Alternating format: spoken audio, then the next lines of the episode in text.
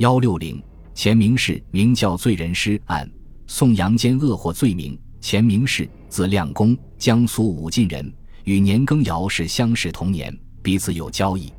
雍正二年（一七二四年），年羹尧进京觐见，前明氏赠诗于宋，有份陕京齐州赵伯，从天谷剿汉将军钟鼎明乐山何氏翻藏一看第二碑等诗句。雍正帝给钱明氏家的罪名是取尽谄媚、颂扬奸恶，但没有斩杀他，只是把他革职逐回原籍，御书名叫罪人四字，命前明史原籍地方官将其制成匾额，挂在钱家中堂上。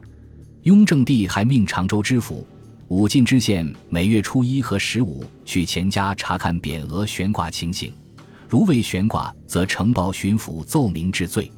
名叫罪人四字，不但使钱明史无脸做人，而且使他的子子孙孙都抬不起头。当前明氏离京时，雍正又命京官自大学士、九卿以下都作讽刺诗为前明氏赠行，结果共有三百八十五人奉诏作诗。雍正帝国幕后，交付前明氏几成专辑，题为《明教罪人诗》，刊印后让天下士子人人知晓。正詹事陈万策有诗评论前明氏，明氏以同名示罪，亮公不易亮公奸，指代明史和年羹尧错以奸刻，造句新巧，得到雍正帝的称赞。而翰林侍读吴孝登则因诗句谬妄，被罚佩宁古塔。